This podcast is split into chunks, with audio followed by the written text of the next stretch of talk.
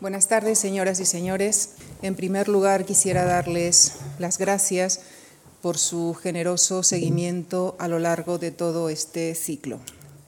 Este ciclo eh, que ha estado configurado en torno a algunas de las polémicas de los historiadores y que ha sido coordinado por Ricardo García Cárcel. Y hoy en la clausura del ciclo es para mí un honor dar nuestra bienvenida una vez más al historiador Santos Juliá catedrático y director del Departamento de Historia Social y del Pensamiento Político de la Facultad de Ciencias Políticas y Sociología de la UNED. Santos Juliá es también columnista político del periódico El País. Creo que es innecesario extenderme en la reseña de su conocida y, sobradamente reconocida trayectoria profesional. De hecho, me acaba de decir que con decir que era gallego ya estaba todo dicho. De todas maneras, de su amplia bibliografía mencionaré mm, algunos títulos como Memoria de la Guerra y del Franquismo, Un siglo de España, Política y Sociedad, Historias de las dos Españas, libro con el que obtuvo el Premio Nacional de Historia en el año 2005. Es asimismo autor de Vida y Tiempo de Manuel Azaña, 1880-1940, y editor de sus obras completas. Con todo nuestro agradecimiento, nuestro respeto y sobre todo nuestro cariño, cedo la palabra a Santos Juliá esta tarde en la que ha escogido ser el intérprete de una relación ciertamente conflictiva, la de la República y la Guerra Civil. Muchísimas gracias. Muchas gracias, como siempre, muchas gracias a la Fundación MART por la invitación que ha tenido la generosidad de comunicarme y a todos ustedes por estar aquí para charlar de eh, el último de los grandes debates que, han constituido este curso al que han tenido ocasión de participar, en el que han tenido de presenciar. Eh, dirán ustedes que efectivamente la profesión de historiador es una profesión de polemistas, que la historia, al fin y al cabo, es una querella permanente sobre el pasado, que difícilmente nos ponemos de acuerdo los historiadores para transmitir una visión de lo que ha ocurrido a la comunidad política o a la comunidad social a la que pertenecemos, y que, eh, bueno, que si es tan polémica y que si no nos ponemos de acuerdo, ¿para qué sirve este oficio? ¿no? Sino para introducir divisiones y polémicas en la sociedad. Las cosas son realmente así. El oficio de historiador consiste, decían dos importantes historiadores franceses en una entrevista que mantuvieron hace poco con uno de los nuevos filósofos, de aquellos nuevos filósofos, es un relato sobre el pasado en el que el 50% es documentación de hechos ocurridos y el otro 50% es interpretación de esos hechos previamente documentados. En la búsqueda en la austera búsqueda de los hechos, como decía un historiador judío, consiste la mitad de nuestro trabajo. No hay historiador en serio que no haya sido un servidor de esa austera búsqueda de hechos. No hay historiador que no haya pasado horas, días, semanas, años en archivos, en bibliotecas, en hemerotecas, para documentar lo que dice, con ánimo de transmitir la verdad de lo ocurrido. Pero la transmisión de la verdad es imposible, porque la misma verdad es algo que siempre se busca, pero que siempre está sujeto a controversia, que no acaba nunca por encontrarse. Quien posee la verdad sería eh, alguien fuera de los hechos mismos que pretende eh, contar esa búsqueda de los hechos, luego hay que construirla en una narración, en un relato, y ese relato es interpretativo del pasado y una construcción del propio historiador y, por tanto, sometida permanentemente a crítica y a polémica porque la búsqueda de la, objetividad va acompañada siempre de una construcción subjetiva. Y lo que tiene de construcción, lo que el historiador elabora como un relato para transmitir, influye también en los hechos que selecciona, en la manera de abordarlos, en la eh, concatenación con la que los va presentando y afecta en definitiva a la explicación que ofrece de un acontecimiento de pasado. Claro, si esto ocurre entre historiadores, que son las querellas a las que ustedes han tenido ocasión de asistir, figúrense lo que ocurre cuando el relato sobre el pasado no está construido sobre esa búsqueda de los hechos, sino sobre recuerdos que uno tiene de lo que a uno le contaron sobre el hecho. Es decir, si el relato del historiador se encuentra confrontado al relato de quien recuerda, a un relato no de historia, sino de memoria. Memoria en el sentido que yo voy a emplear en esta exposición no se refiere tanto a lo que a cualquiera de nosotros nos pasa en la vida, en, el tiempo de nuestra vida, y de lo que por tanto tenemos una experiencia personal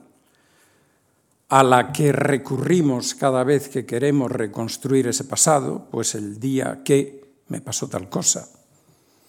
el día que encontré a alguien, el día que entré en conflicto con alguien. No se trata de ese tipo de memoria, sino de otro tipo de memoria que es eh, clásica también. Su aceptación en el diccionario de la Real Academia Española aparece como tercera aceptación de la voz memoria por la que un grupo, una comunidad, uno mismo, en cuanto está socialmente relacionado, recuerda algo, trae algo al presente, dice el diccionario, en recuerdo y gloria de aquello que ha ocurrido. Es decir, se refiere más bien a rememoración que a memoria, a eh, volver hacia un pasado que no se ha vivido, pero del que se tiene noticia y que guarda un sentido para nuestra vida presente, para nuestra identidad, para lo que somos, para el grupo al que pertenecemos, para la comunidad en la que tiene sentido nuestra vida y que por tanto recordamos para gloria de ese momento. Para gloria quiere decir que allí hay algo que nos afecta y nos afecta muy profundamente porque lo recordamos. Normalmente en, una, en, una, en un ritual hay un día de recuerdo de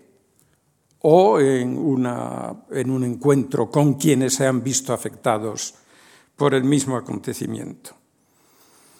Ahí quien manda es la subjetividad. Esto me afecta a mí y nadie tiene derecho a entrar en mi memoria. Mi memoria es mía yo recuerdo lo que a mí me ha pasado y lo que yo quiero recordar. Y por tanto, eh, el historiador que no me venga con cuentos sobre lo que ha pasado, que él ha visto, porque yo tengo un vínculo especial con aquello que le ha pasado a mi comunidad. Son también, claro está, relatos construidos sobre el pasado, las ficciones novelescas, que están atraídas por la fuerza de los hechos que se dramatizan y que pretenden reconstruir una visión no necesariamente acorde con lo que ha ocurrido, sino en la que quien cuenta ese pasado expresa alguna algún conflicto, alguna tensión, algo que quiere transmitir al presente. Una de las grandes, grandísimas novelas sobre la guerra civil, escrita en 1975, titulada Días de llamas, que es un relato sobre un juez que está aquí en Madrid y que, bueno, pues eh, a quien el creador de ese relato, que firma Juan Iturraldi, que él se llamaba José María Pérez Prat, eh, bueno, le asigna un hermano que es militar, otra, no existe realmente ese personaje y es inútil buscarlo, pero nos dice más de lo ocurrido en esas semanas, las primeras semanas de la guerra civil en Madrid, que muchos relatos de historiadores. Por tanto, hay relatos en conflicto, qué duda cabe. Relatos de memoria, relatos de ficción, relatos de historia, y todavía se complica más el pasado si es traumático el pasado para nosotros, que no hemos vivido, la mayoría de los que estamos aquí, no ha vivido la guerra civil, somos, quien somos más viejos, pues seremos eh, nacidos muy poquito después de la guerra civil, pero que no tenemos un recuerdo eh, personal de aquello, digo, el conflicto de relatos se complica cuando eh, por estar vivo todavía el recuerdo, entra en él la política con objeto de seleccionar de ese pasado aquello que puede servir para la legitimación de posiciones políticas en el presente. Eh, de manera que, eh, pues nosotros somos testigos desde hace 15 años de la continua presencia del pasado que hemos tenido, es un pasado traumático, si fuera un pasado en el que todo fuera consensual, incluso la mirada que nosotros podemos dirigir hacia él, no sería objeto de debate político. Pero el debate político que estamos presenciando aproximadamente desde mediados de los años 90 quiere decir que en ese pasado quien eh, lo usa, esto que se llama los usos y los abusos de la historia o de la memoria, lo usa con el propósito de legitimar su presente y en el mismo y en la misma lucha política de deslegitimar las posiciones de su contrincante.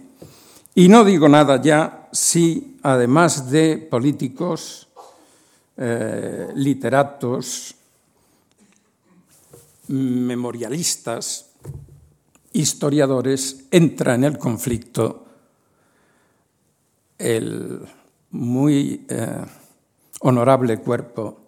judicial. Si entran jueces, entonces ya el conflicto está totalmente asegurado. Porque los jueces proyectan sobre el pasado otra mirada distinta también, distinta al historiador, distinta a quien recuerda, distinta al político y distinta al novelista. La mirada de quien persigue una culpa, de quien quiere definir quién ha sido culpable. De manera que el pasado entonces, a la vista de los jueces, se escinde entre eh, los justos y los culpables. Esa es la mirada que se proyecta, porque están buscando a quién es el responsable y si se puede sentar en el banquillo quién es el responsable de lo ocurrido. De manera que eh, cuando se tienen pasados traumáticos, la eh, presencia en una sociedad eh, que no puede imponer una memoria determinada, que no puede imponer un relato sobre el pasado, que no puede separar nada de la fotografía, no puede borrar, como borraron los bolcheviques a Trotsky del, lado de, del lado de Lenin, no se puede dar la fotografía trucada, sino que por necesidad una eh, sociedad democrática tiene que dar curso a toda esa pluralidad y diversidad de relatos, entonces, cuando una sociedad así se, eh, se enfrenta a un pasado traumático y hay una especie de desconfianza en la historia que han contado los profesionales de la historia, los historiadores, entonces ocupa un primer plano la memoria. La memoria está desde hace unos años ocupando el primer plano en los relatos de historia, en los relatos del pasado. Esto no es algo que nos esté ocurriendo exclusivamente en España, aunque aquí, dado el tipo civil, es decir, de enfrentamiento dentro de la propia sociedad, del conflicto de qué se trata, ha adquirido una, una agudeza, una gravedad, que de todas formas también han participado eh, de la misma conflictividad otras sociedades de nuestro entorno, Alemania, Italia, Francia, la misma Inglaterra, eh, Rusia, los países de América Latina, porque la, la necesidad de ocuparse de ese pasado, de dar satisfacción, de reparar, de reconocer, de decidir dónde están las culpas, ha dado lugar a que la memoria haya pasado a primer plano mientras la historia ha ido como, mm, como insegura del terreno que pisaba y de la posibilidad de alcanzar sobre ese pasado mismo un relato que tuviera el consenso de la sociedad a la que se dirigía. Esa expansión de la memoria que es uno de los temas que quiero tocar ante ustedes, ha sido desde los años 80 y especialmente desde la caída del muro de Berlín tan avasalladora que muchos historiadores y muchos filósofos de la historia han llamado la atención sobre los riesgos de la fijación o de la obsesión por la memoria. Fíjense, a mediados de los años 90 ya, un historiador norteamericano, Charles Mayer, creía que había sonado la hora de preguntarse si la adicción a la memoria no había llegado al punto de convertirse en neurasténica y discapacitadora para percibir el presente y sobre todo para no obstruir caminos de futuro. Giovanni Levi, que es un historiador eh, bueno, de obra importante, observaba que la memoria se había dilatado hasta producir una obstrucción que impide la intuición de los fenómenos desconocidos, que nos bloquea. un exceso de memoria, decía Giovanni Levi, es también un exceso de conformismo. Y este historiador judío al que hice mm, referencia al principio y que es autor de uno de esos libros eh, breves, pero que cambian la visión de las cosas, Yosif Hayim Yerushalmi, evocando dos obras del psicólogo ruso Alexander Luria, que dedicó este, este, psicólogo ruso muy conocido al hombre de Smolensk, un hombre con el, con el cerebro herido por la metralla y que era incapaz de recordar nada y que estuvo 25 años intentando recuperar su memoria para saber quién era él, de dónde procedía, escribiendo frases que después no sabía leer, no tenían sentido para leer, porque su capacidad de memoria quedó gravísimamente afectada por la lesión cerebral. Y aquel otro hombre, el hombre eh, que él llamaba mnemonista, Luria, que tenía eh, la incapacidad de olvidar y que por tanto tampoco podía leer, porque en el momento en que empezaba a leer una frase, otras frases que había leído antes se le venían encima y le impedían la interpretación de lo que estaba leyendo y el sentido de las palabras que leía. Digo, eh, Jerusalmi, al hablar de estos dos eh, personajes, decía que somos, estamos muy habituados a llamar patología a quien pierde la memoria. Pero él afirmaba que tan patológico es perder la capacidad de olvidar. Es decir, que ojo con esta avalancha de memoria, porque si no olvidamos podemos perder el sentido de lo que, estamos leyendo, el sentido de lo que somos. Es lo que se planteó algún historiador americano, Peter Novick, que estaba sorprendido por la inesperada ah, presencia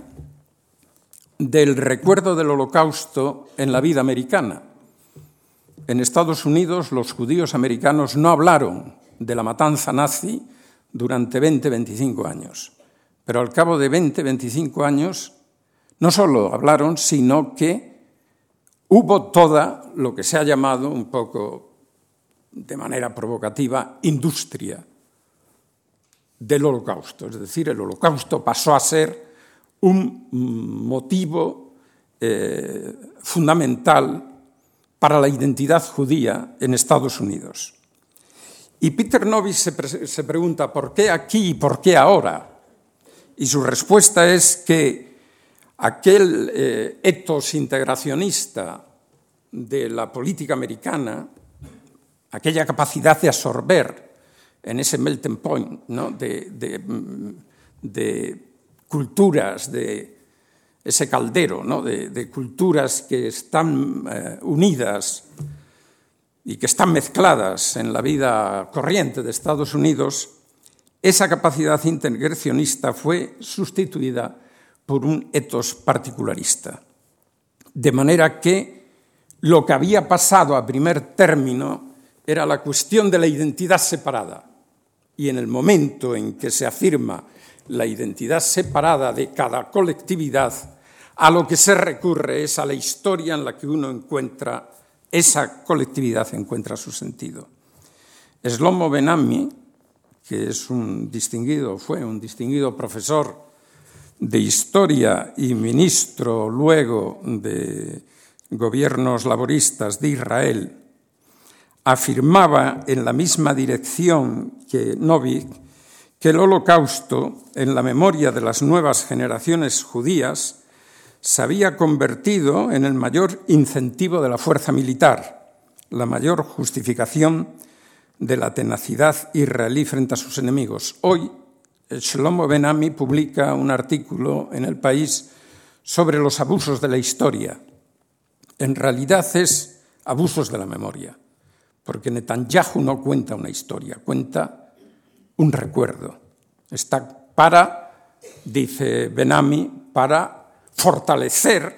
la decisión israelí de liquidar a Irán o liquidar al régimen iraní actual.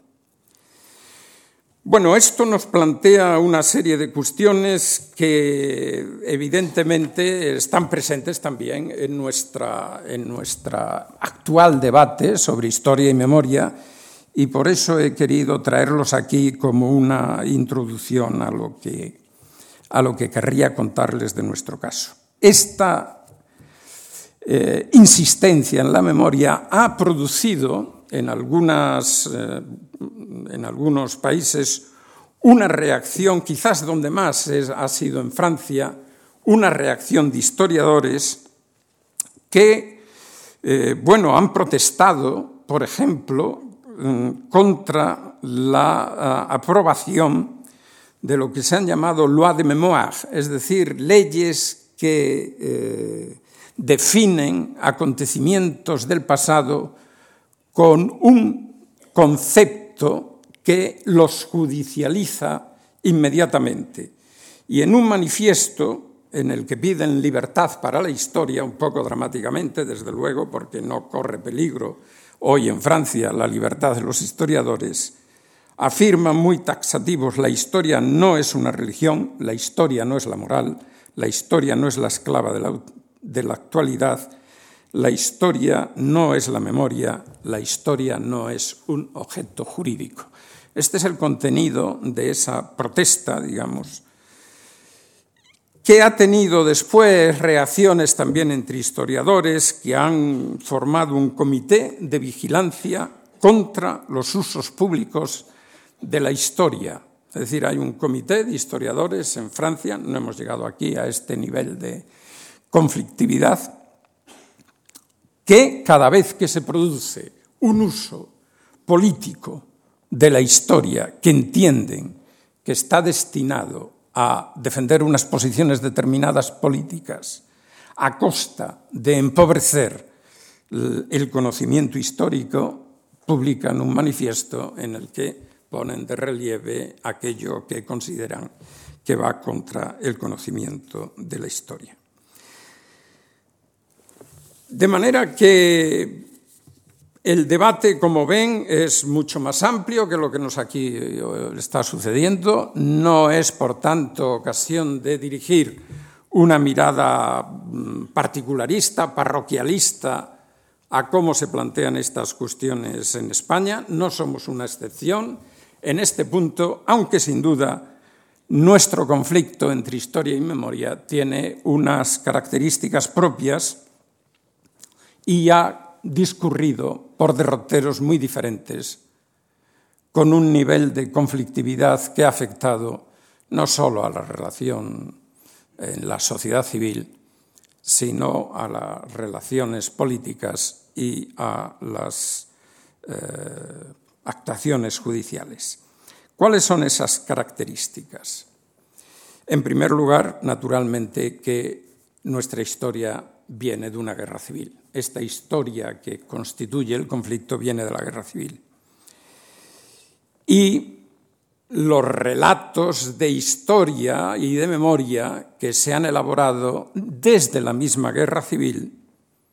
durante el régimen de Franco y durante la transición. Eso, ese sería uno de los elementos de este conflicto. ¿Qué nos hemos contado a nosotros mismos acerca de ese pasado. Pasado de guerra, de dictadura, de una transición que hoy está bajo la mirada crítica a porque se le atribuyen déficits eh, que esta sociedad arrastraría, déficits democráticos. Pero además de, esto que nos hemos contado entre nosotros mismos acerca de nuestro pasado, Además de eso, digo, un pasado de guerra civil sobre el que se ha construido un régimen que ha durado 40 años y del que se ha salido por una transición pactada o una, una transacción entre fuerzas que venían del régimen y fuerzas que venían de la oposición,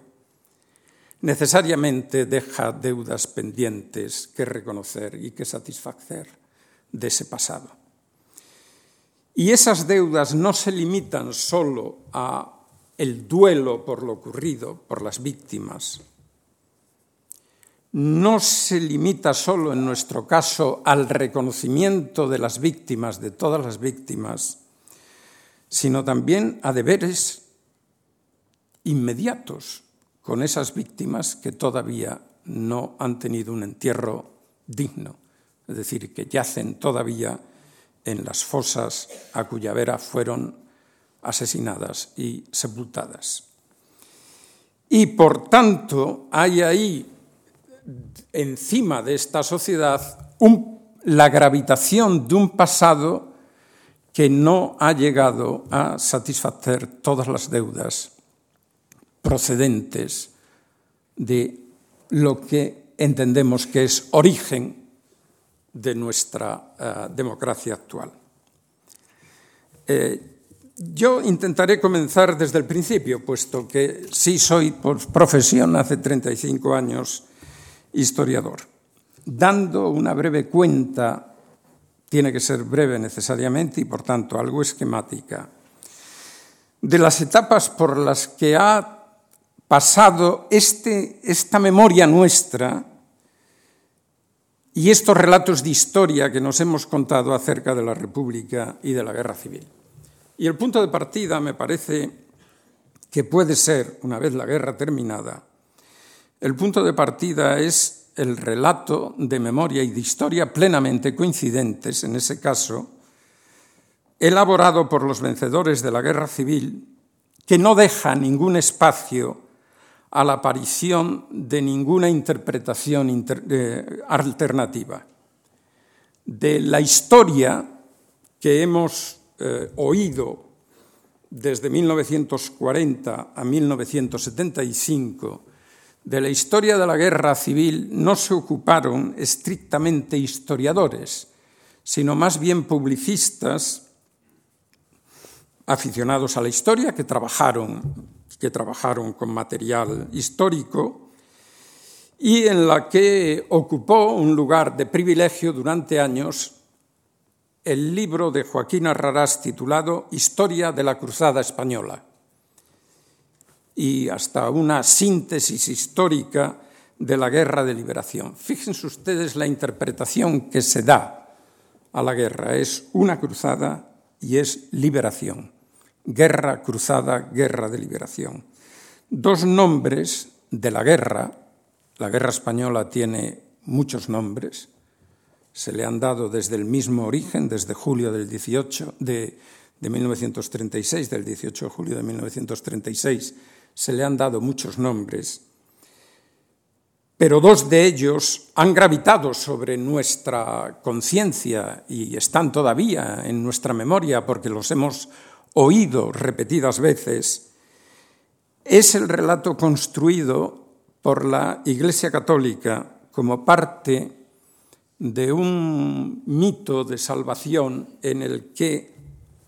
la sangre de unos mártires fecunda una tierra que ha sido manchada por una culpa y sirve de prenda de salvación. Es como si ustedes tienen ocasión de, recordar la carta colectiva del episcopado español, es guerra de España y anti-España, es guerra de luz contra las tinieblas, es una guerra cruzada, es una guerra de salvación. Es una guerra que, al definirse así, salvación de la patria, salvación de la religión, que han sido, eh, que estaban a punto de ser liquidadas de la faz de la tierra española por una república atea y por una república anti española, ese relato eleva la guerra civil a guerra santa y al enemigo, a un extranjero, al que la República había abierto sus puertas. Bueno, este relato de memoria lo reciben los hijos de la guerra es decir, la gente que nació entre 1930, 35 hasta 1945. Y es lo único que en las condiciones autárquicas, también autárquicas culturalmente, de la España de los años 40 y 50 pudieron oír. Este relato es recibido en colegios, en institutos, en parroquias, en los centros de socialización de esos jóvenes, en campamentos, en el Frente de Juventudes, en los campos de trabajo a los que se iba. Y de pronto, cuando esa generación llega a la edad de la razón política, es decir, cuando tienen entre, entre 20 25 años, se plantan y lo recusan. Hay un momento que se puede datar, porque están ahí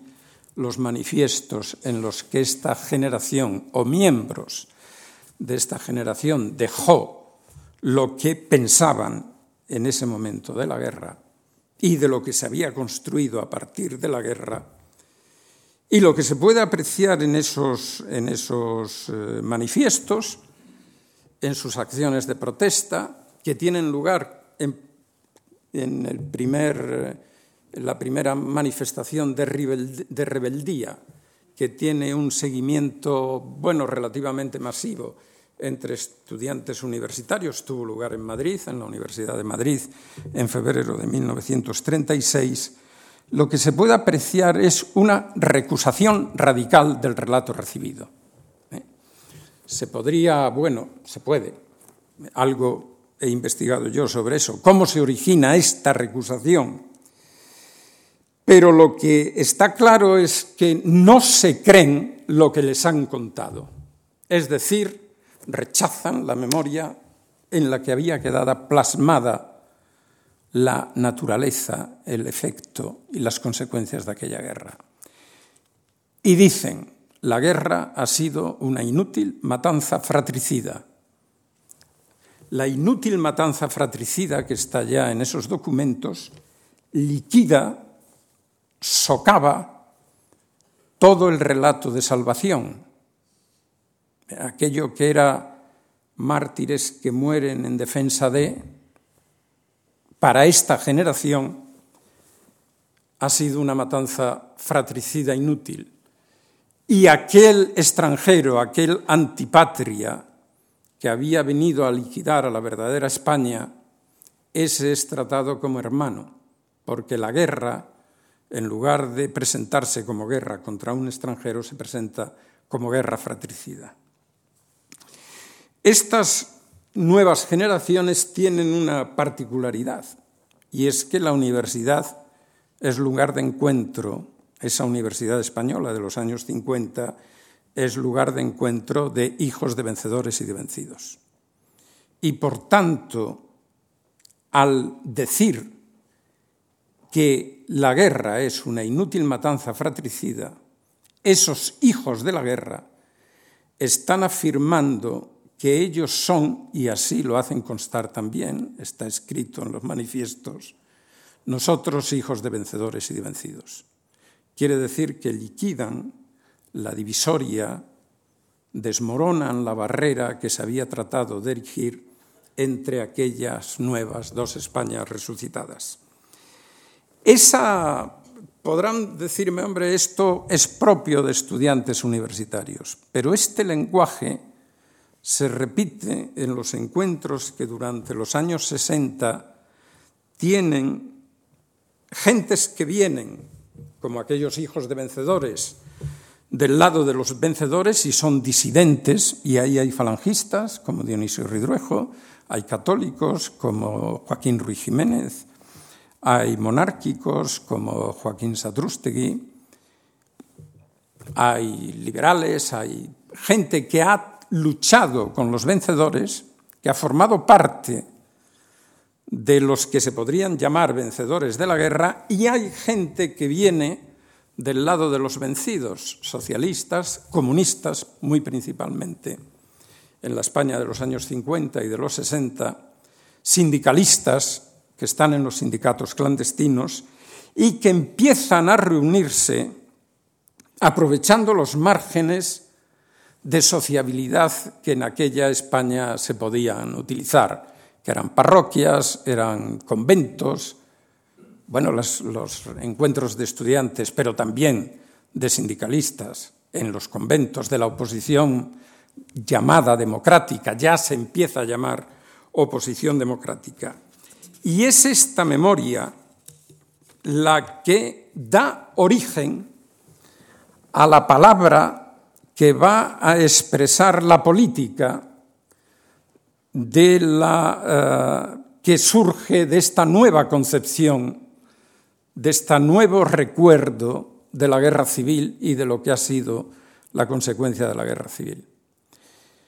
Esa palabra aparece en algunos documentos eh, que ya en tiempos de la guerra eh, surgen de, bueno, de algunos de los combatientes, pero que no llegan a adquirir la naturaleza de una política proyectada hasta que eh, no es objeto de una resolución, quienes primero la llevan a una resolución política, es el Partido Comunista en el mismo año 1956 en la resolución de su Comité Central de ese verano. La palabra es reconciliación. Si de la memoria de la guerra, que había sido la memoria de los vencedores, eh, se derivaba la política de exclusión, de exclusión de la anti-España, de la exclusión de la antipatria, de la memoria de los hijos de la guerra que se extiende, se extiende en estas reuniones, llega a algunas publicaciones, tienen ustedes como huella eh, permanente de esa política la revista Cuadernos para el Diálogo, por ejemplo. Eh, en esa resolución se dice la guerra ha terminado y la única posibilidad de marchar hacia adelante es la reconciliación. Esa reconciliación tarda 15 años, pero fíjense, aparece también en un documento que obtuvo la mayoría absoluta, pero no la cualificada que se requería para que hubiera sido documento aprobado, por una asamblea de sacerdotes y obispos celebrada en Madrid en 1971. Ahí hay una resolución en la que los firmantes, sacerdotes y obispos, dicen no haber reconocer su culpa por no haber servido siempre como, como mmm, pastores, en fin, de, no del rebaño, no, no, y yo creo que digo pastores y no digo, no digo bien, más bien va por el lenguaje fraternal. ¿eh? no haber servido como de, reconocer su culpa en la división que ha sufrido la sociedad española y dicen no haber sabido ser ministros de ella, es decir, de la reconciliación, ministros era la palabra, en una guerra que ahora califican como guerra entre hermanos. Como ocurre en toda guerra entre hermanos, naturalmente, cuando se define así, y esta es la memoria que se construye finalmente, cuando se reconoce así que la guerra ha sido inútil, que ha sido entre hermanos, que todos, se han, que todos han tenido algo que ver, que se reconoce la culpa de cada cual, no una culpa etérea, colectiva, que se pueda atribuir a una, a, un, a una fatalidad histórica, a una inevitabilidad, sino nosotros que no hemos servido cómo. Esta es la cuestión. Nosotros que también hemos hecho. No es, como se dice,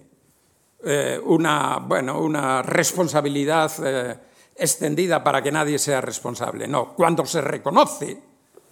lo que cada cual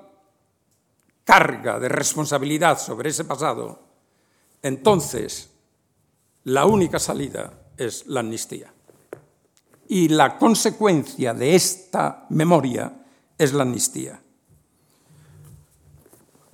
Imposible entrar aquí en la larga historia de la amnistía como reivindicación de eh, los que desde el interior y del, y del exterior, las oposiciones, que se van encontrando en el 48 en San Juan de Luz, en el 62 en Múnich,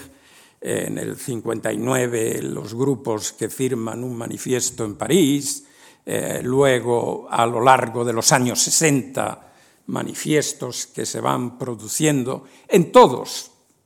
y digo absolutamente en todos, el punto de partida es una amnistía por lo que ha ocurrido en el pasado.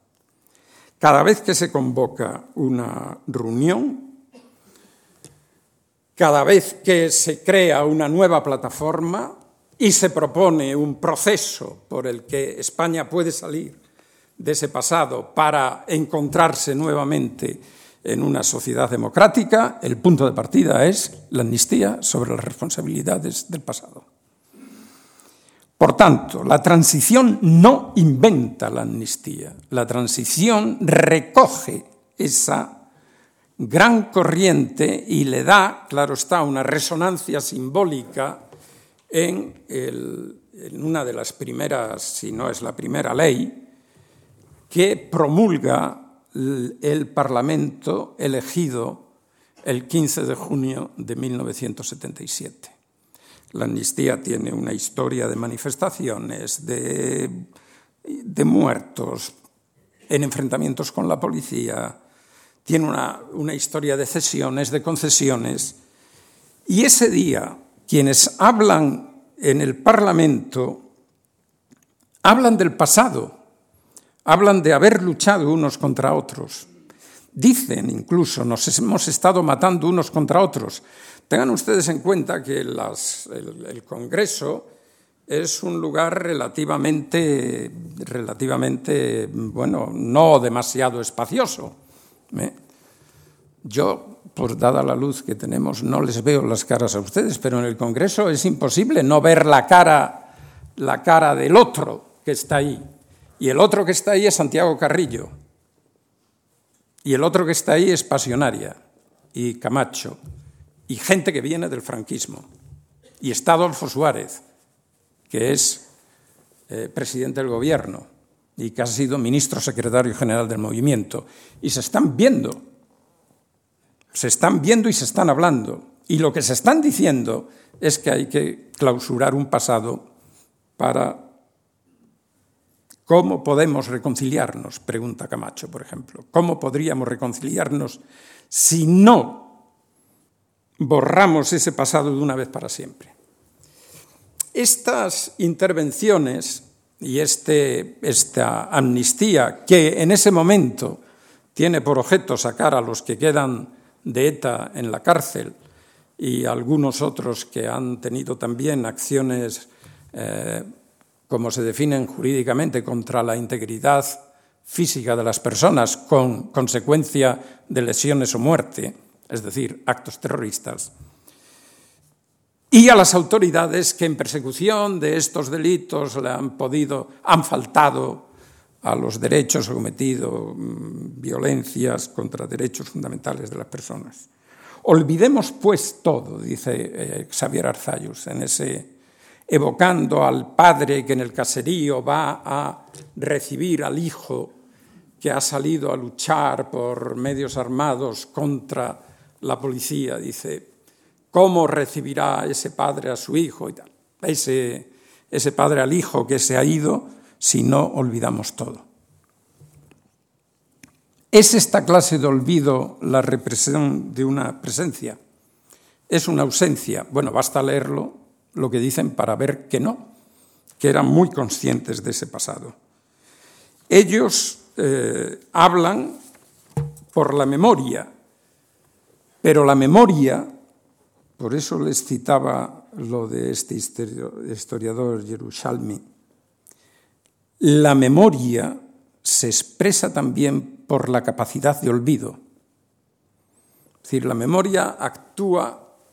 de una doble manera, y esto se entiende rápidamente cuando se, cuando se dice, eh, nunca me olvidaré de lo que me has hecho. Esto será para siempre. Y se expresa una ruptura eh, que no se puede entender puentes porque no hay manera de reconstruir la relación. Ah, pero si se quiere reconstruir la relación, se dice, lo que ha pasado lo olvidamos. Ese olvido no es vacío de memoria. Ese olvido es no tenerlo en cuenta lo que ha pasado para abrir vías de futuro, para transformar el pasado y abrir perspectivas de futuro. Eso tuvo, y así es como creo que se debe interpretar lo que pasó allí. Así es como yo lo interpreto, al menos veremos, veremos que eh, Hoy no se interpreta de esa manera, pero así es como lo interpreto y así es como me parece que esa, que esa manera de enfrentarse al pasado propia de la transición tuvo un efecto, tuvo naturalmente consecuencias en el trabajo de los historiadores, por una parte, y por otra, tuvo también consecuencias en, las, en la práctica de la política. En el trabajo de los historiadores me interesa porque, eh, contrariamente también a lo que parece mm, ser hoy eh, memoria dominante, creo que eh, el haber recibido aquella memoria que nuestra generación recusa, haber inventado otra memoria, en definitiva, haber construido otra, que tuvo un efecto en la que se puede llamar ruptura pactada de la transición, nos situó en condiciones a los que entonces despertamos a la necesidad de saber, de conocer, no solo de rememorar, sino de conocer efectivamente esa pasión por los hechos, lo que había ocurrido, nos situó en una, en una situación de eh, elaborar nuevas interpretaciones de nuestro pasado de república, guerra y dictadura, atendiendo a la complejidad de todos los elementos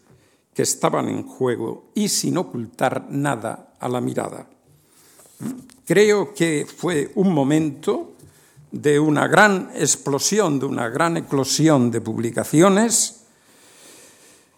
de mirar todos los eh, resquicios, de mirar todos los detalles, de documentarlo todo, de estudiarlo todo, en la medida en que la política de los gobiernos iba poniendo al alcance de nuestras miradas mm, archivos, documentos, papeles, periódicos, no todos, porque muchos se perdieron en ese camino,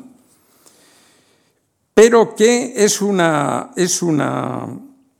mirada histórica que dio curso a la posibilidad de una pluralidad de visiones que no buscaban un consenso,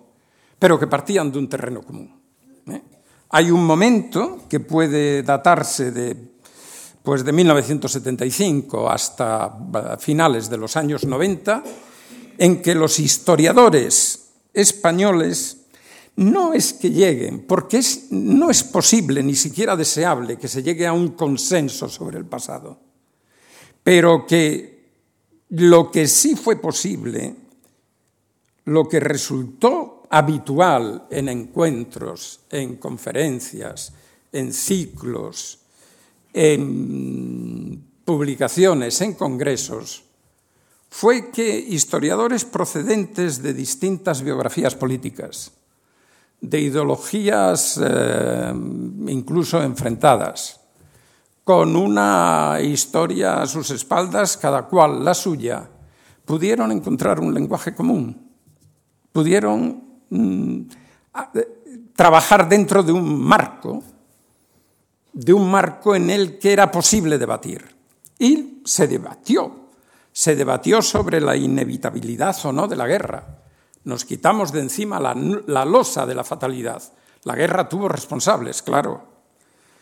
Eh, se debatió sobre los enfrentamientos de clase, sobre la guerra como guerra de religión, de nacionalismos, de fascismo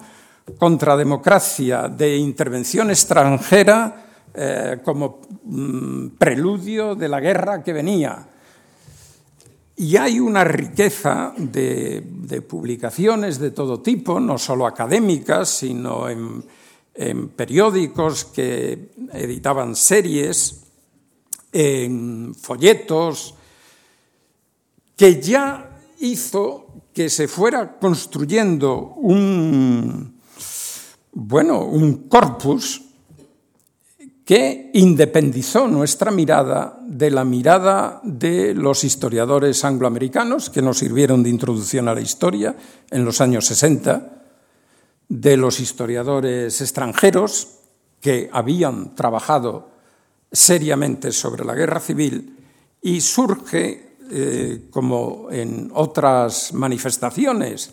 literarias o cinematográficas, surge un campo propio abierto al debate y del que resulta una pluralidad de visiones. Una pluralidad de visiones, debo decir, que está construida sobre algunos supuestos en los que era fácil estar de acuerdo. Creo que esos supuestos son cuatro principales. El primero, que la guerra no fue inevitable. Basta ya, decíamos, de ese discurso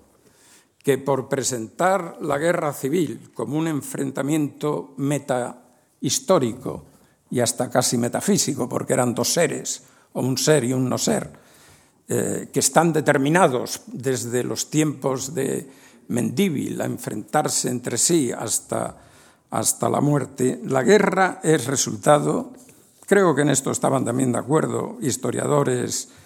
eh, procedentes incluso de quienes participaron en la guerra, fue el resultado de una rebelión militar contra un gobierno legítimo que no tuvo éxito, pero que no pudo ser aplastada y que puso en marcha mecanismos de violencia devastadora. Creo que en ese punto estábamos de acuerdo. En otro punto, que también era parte de la recusación del relato recibido,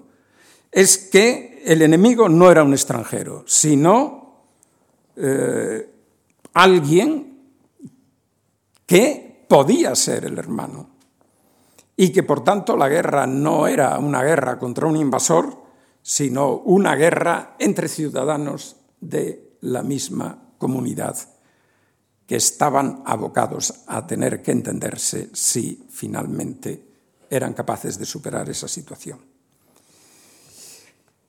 El tercer punto es que más que disolver, insisto en algo que señalé un poco antes, la culpa en un reconocimiento universal,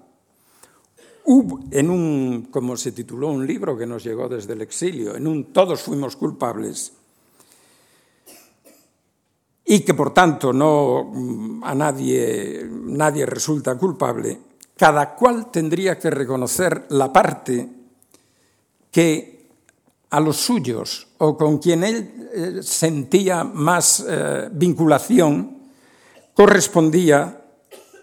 en aquella, en aquella conflagración general sin establecer una separación entre justos y culpables. Es decir, sin pretender judicializar la historia. Y la cuarta en la que también estaban de acuerdo la mayor parte de los miembros de esa generación que actuaban en política y, en la esfera pública, que el resultado no fue la salvación de nada del comunismo de un lado, del fascismo de otro, etcétera, sino una catástrofe para el país y para la convivencia. Estos eran los elementos sobre los que se había construido esa memoria y que no entraron en conflicto con las historias que se estaban produciendo entonces. Dentro de ese marco común, insisto, nosotros pudimos investigar, pudimos investigar, bueno, con, con, los límites, ampliando cada vez más los límites de lo que era indecible en otros años anteriores y con esos, con esos elementos pudimos construir ese corpus al que me he referido. Pero eso tuvo también un efecto en la política, no solo en el trabajo de los historiadores, sino también en la política. Y es que la política renunció a tener un discurso institucional sobre el pasado. No se trata ya solo de que no la tuvieran los años de transición. Es lógico que no la tuvieran. En los años de transición fueron años de mucha violencia, de mucha incertidumbre, de pasos adelante y pasos atrás, de conquistas que no se sabían si estaban consolidadas o no. Y, el, haber, el haber intentado en esas condiciones un discurso institucional sobre el pasado, bueno, hubiera estado fuera de la perspectiva de, de las posibilidades. No había condiciones de posibilidad para eso. Las hubo durante el largo gobierno socialista, sin duda. Y sin embargo, porque bueno, la democracia parecía consolidada y porque aunque se trató de gobiernos y de tiempos animados por una pasión de futuro, y nosotros, esa generación, nunca estuvo guiada por el propósito de parecerse a sus padres, más bien nosotros queríamos parecernos a nuestros vecinos. Un español de 25 o 30 años en 1970 no quería reproducir la historia de sus padres, quería ser como un francés quería ser como un británico, como un italiano, es decir, quería tener una democracia. Ese impulso hacia el futuro relegó la, o no planteó la necesidad o la urgencia de construir un relato institucional sobre el pasado. De hecho, la única manifestación sobre el pasado que publica el gobierno, los cualquiera de los gobiernos presidido por Felipe González y que fue con ocasión del cincuentenario de la guerra fue simplemente para mostrar el respeto a todos los combatientes y a todos los que perdieron la vida en aquella guerra civil. Y no hubo más discurso, no hubo más. Hubo, desde luego, apertura de espacios públicos para el debate, sin duda, pero no hubo eh, no hubo presencia del pasado en el discurso ni en el debate político. Eso dura hasta que el juego entre los partidos políticos, es decir, la relación de fuerzas entre los partidos políticos, cambia sensiblemente cuando se agota el periodo de gobierno socialista y el Partido Popular se convierte en una verdadera alternativa de gobierno es en las elecciones de 1993 y luego, más agudamente, en las elecciones de 1996, cuando el pasado empieza a formar parte del debate político como instrumento en las campañas electorales. Empieza a formar parte, ¿quién fue el primero? Bueno, estas cosas no ocurren nunca. Eh, ¿Quién fue el primero? ¿eh? Aquí vale lo del lo que decía Letamendía en el discurso que también pronunció en la sesión de Cortes de la Amnistía. No vamos a empezar a discutir aquí qué fue primero, si el huevo o la gallina, la gallina o el huevo. Aquí todos hemos estado matándonos y esto hay que... Aunque él después adoptó una posición más bien absentista en relación con eso, por otras, por otras cuestiones. ¿Quién fue el primero? No importa. ¿eh? La cuestión, tal como se planteó, fue que eh, el dirigente en ascenso del Partido Popular intentó una vinculación con la línea liberal democrática que tuvo en hazaña su expresión más eh, notoria y en las campañas electorales se presentaba como heredero de hazaña, diciendo que él no tenía nada que ver con la derecha española clásica, en ninguna de sus variantes, la derecha española clásica tradicionalista, eh, autoritaria, católica, etcétera, lo decía con estas mismas palabras, sino con una derecha liberal democrática de la que él se consideraba heredero. Y por el lado socialista se empezó a construir un discurso sobre su antagonista en el sentido de que era la derecha de siempre la heredera del franquismo. Esa, esa introducción del pasado, porque fue una introducción del pasado en el debate político, fue seguida a poco tiempo de una nueva, eh, a partir de 1996, y 1998, de una constante eh, y nueva en su... nunca había pasado, de una constante eh, propuestas de proposiciones de ley o no de ley por parte de la oposición, primero en comisiones parlamentarias y luego en el Pleno del Congreso, con objeto de que eh, se mm, reconociera por ley que el golpe de Estado, cuestiones relacionadas con el golpe de Estado, con el carácter fascista del régimen, con la desmemoria de la transición, con la reparación, con la rehabilitación, la historia y la memoria entraron con fuerza en el debate parlamentario a partir de 1998 y continuaron con una breve pero muy significativa, muy significativa eh, resolución de 20 de noviembre de 2002 en la que curiosamente se volvió otra vez ante la avalancha de proposiciones,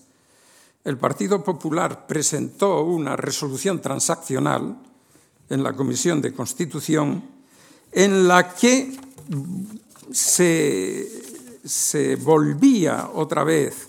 al lenguaje de las dos Españas, se reconocía que la transición había sido un generoso encuentro entre todos, que fue fruto de acuerdos de todos los grupos parlamentarios, y en fin, se hace una, una se publica una resolución en la que se recuerdan las dos Españas de Antonio Machado, se recuerda la reconciliación y se condenan de manera genérica, no definiéndolas por su nombre, de manera genérica todo recurso a la violencia para cambiar el sistema político, con lo cual se podía entender que ahí entraba tanto la Revolución de Octubre de 1934 como la rebelión militar de 1936, se condenaba todo eso de manera genérica y se proponía una reparación y reconocimiento a las víctimas independientemente del lado del que hubieran resultado víctimas. Esta fue, este es el último acuerdo político sobre el pasado firmado por el Parlamento en el Parlamento español en la Comisión de Constitución y probablemente por un acuerdo de dos mayores, es decir, del portavoz del Partido Popular en la comisión, Bermúdez de Castro, y del portavoz del Partido Socialista en la comisión, que fue Alfonso Guerra. A partir de ahí vuelve otra vez aquello que el representante de llamaba el rosario de interpelaciones. Y a partir de ahí la polémica y el conflicto sobre el pasado forma parte de nuestra política diaria, en la que indudablemente ya no me voy a meter. ¿En qué medida afecta esto a la historia? Pues afectó a la historia de una doble manera. Por un lado, aquel marco de acuerdo se rompe con la aparición de lo que se ha llamado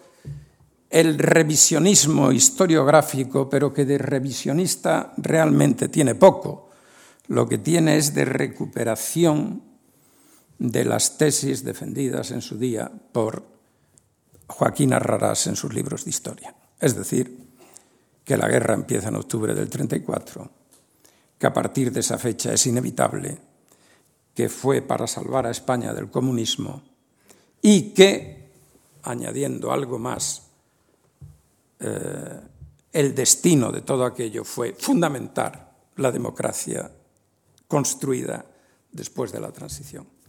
Este revisionismo, no digo que fuera de nuevo primero que el otro, pero la nueva generación de historiadores que había surgido a la, bueno, a la, también a la razón política, pues una vez pasado todo, todo este, es decir, a partir de los años de mediados de los años 80 y en los 90, esa nueva generación dedicó un esfuerzo y está dedicando un esfuerzo muy, muy notorio y con resultados realmente mm, bueno, inapelables, es decir, a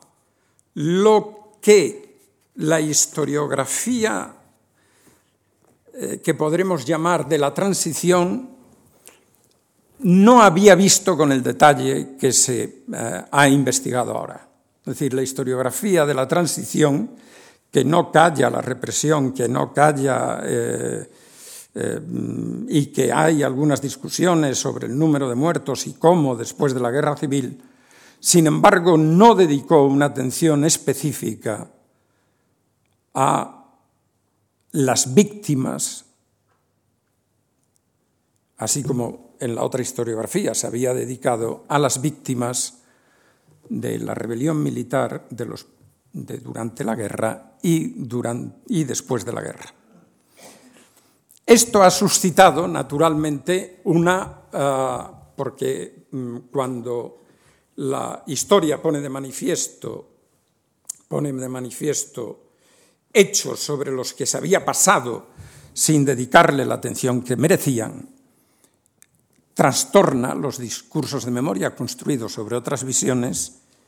y mm, exige también